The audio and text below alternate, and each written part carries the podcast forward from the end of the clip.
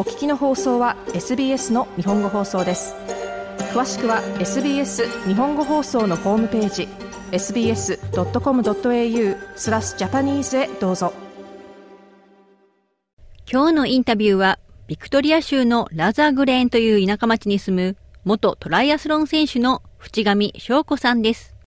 現在はブッチャーとして働く淵上さん。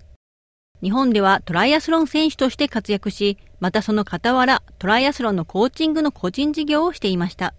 淵上さんにこちらでの暮らしや、淵上さんの思うオーストラリアの魅力、またスポーツ選手という観点から見たオーストラリアの印象などについてお話を聞きました。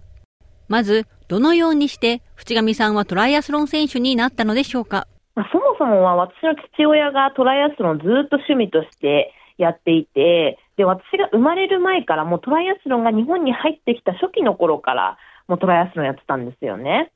で、それで、あのー、まあ、その影響でもう生まれた時から夏になるとトライアスロン会場に連れて行ってもらったりとか、あとは3歳から水泳を始めて、小学校に上がった時には毎日父とランニングをするっていうのが日課になり、で、そこから自転車が本格的に乗れるようになって、で、小学校4年生ぐらいの時にトライアスロンに初めてデビューしました。まあ、それはでも、あの、大人がやるような長い距離ではなくて、本当に子供たち用に作られた短い距離でのトライアスロンなんですけど、そんな感じでトライアスロンを始めましたね。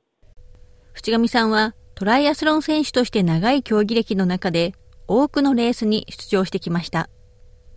大きなレースとしては、中学2年生で日本ジュニアトライアスロン選手権で2位、そこからジュニアの強化指定選手に選ばれ、高校1年生でジュニアの日本代表としてアジア選手権また世界選手権にも出場しました。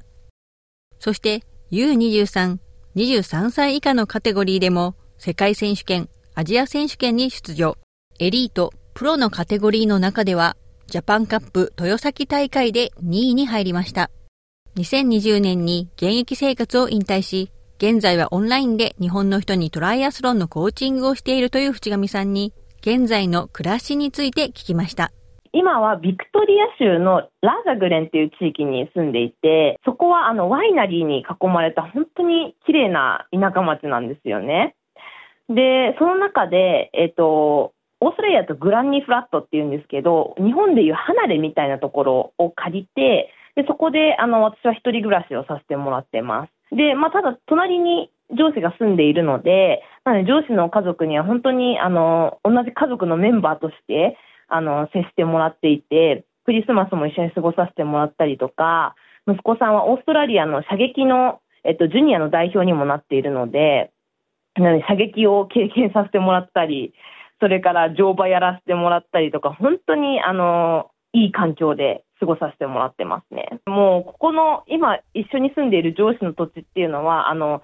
セカンドビジネスでファームを経営しているんですけど、もうどこまでが土地だかわかんないぐらい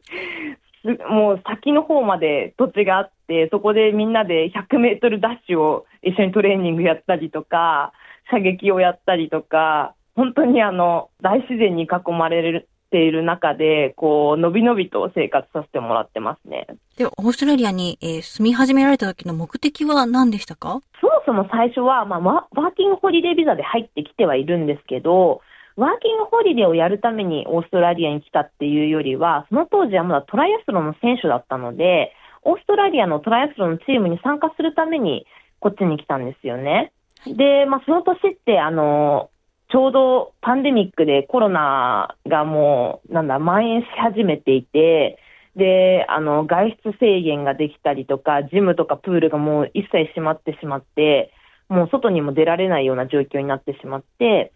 で、もちろんそんな感じなのでトライアスロンのレースもなければ、そのチームでの練習っていうのもなくなっちゃったんですよね。で、まあそんな感じで、まあトライアスロンをやりに来たんですけど、まあトライアスロンもできなかっそんなに満足してできなかったですし、で、その後2024年までのトライアスロンをやろうかどうしようかっていうのも、そのオーストラリアの実際の本当にオリンピックのゴールドメダリストを育てたコーチともいろいろ相談して、今後の未来のこととか考えたんですけど、まあ、やっぱりもう私の限界はここまでなのかなっていうのを、まあ、オーストラリアの選手たちと練習する中で、あの、自分で感じることができたので、なので、あの、まあ、後悔なく自分の選手生活をそこで終えられたっていうような感じでしたね。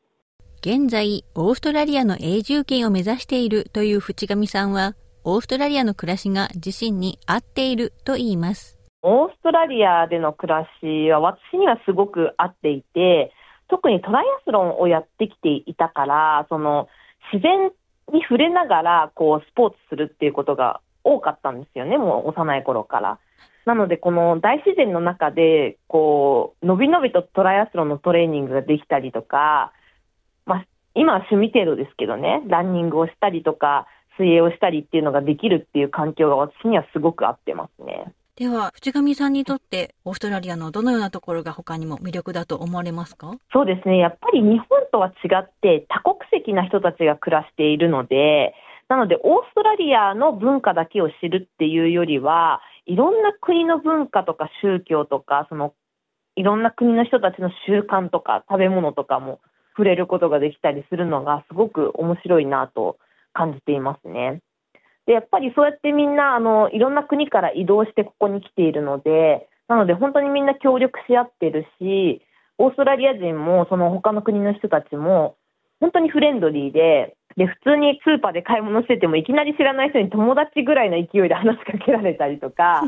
なんかそういう雰囲気が私はすごくあの生きやすくて好きですね。オーストラリアに住まれて、淵上さんご自身に何か変化などはありましたか？そうですね。やっぱり、まあ日本での生活もすごく好きだったんですよ。日本も、あの、やっぱり、あの、規律がしっかりあるし、あの、みんな、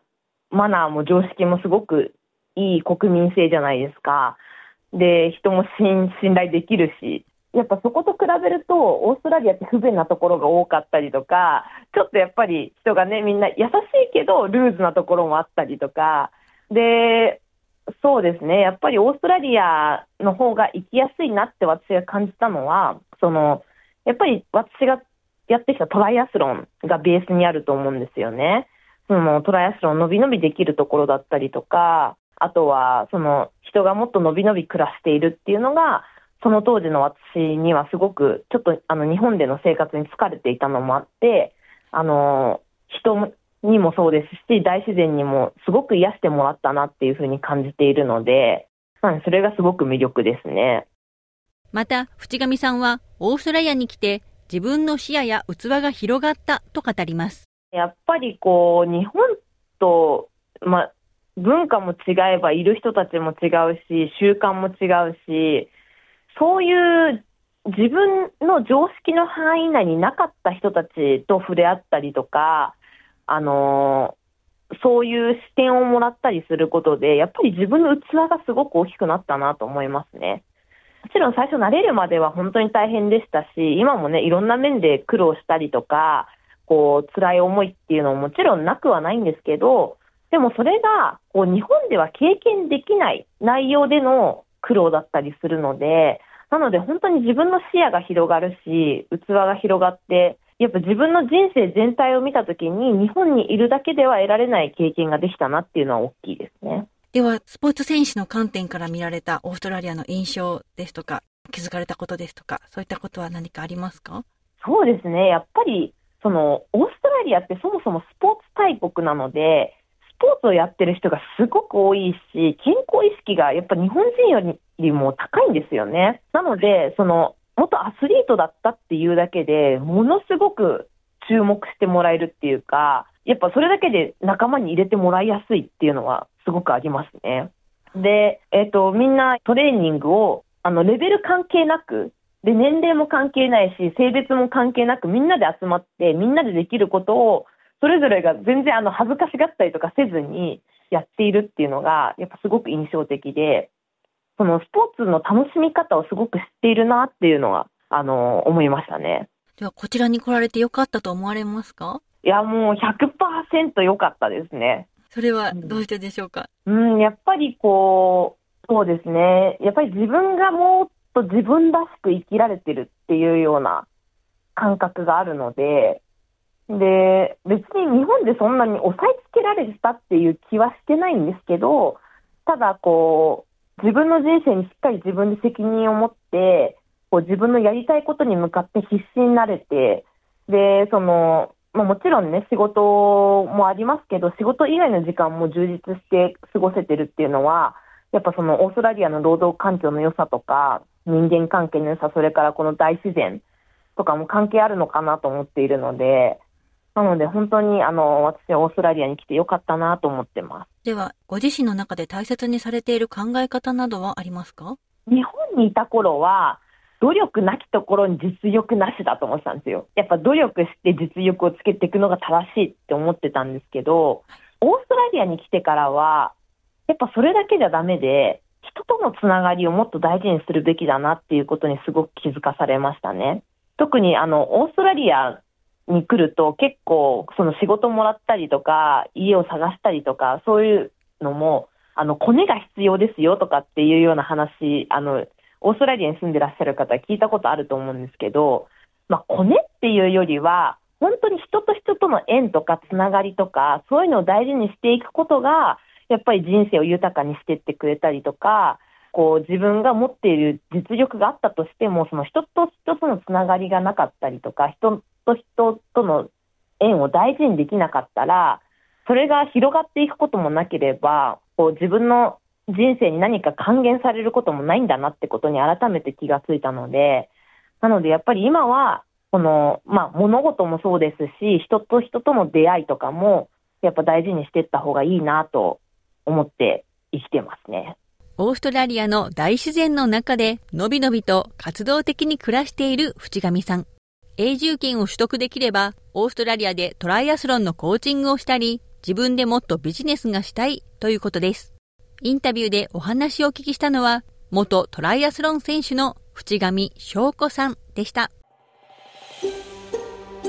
SBS 日本語放送の Facebook ページで会話に加わってください。「LIKE」「いいね」を押してご意見ご感想をお寄せください。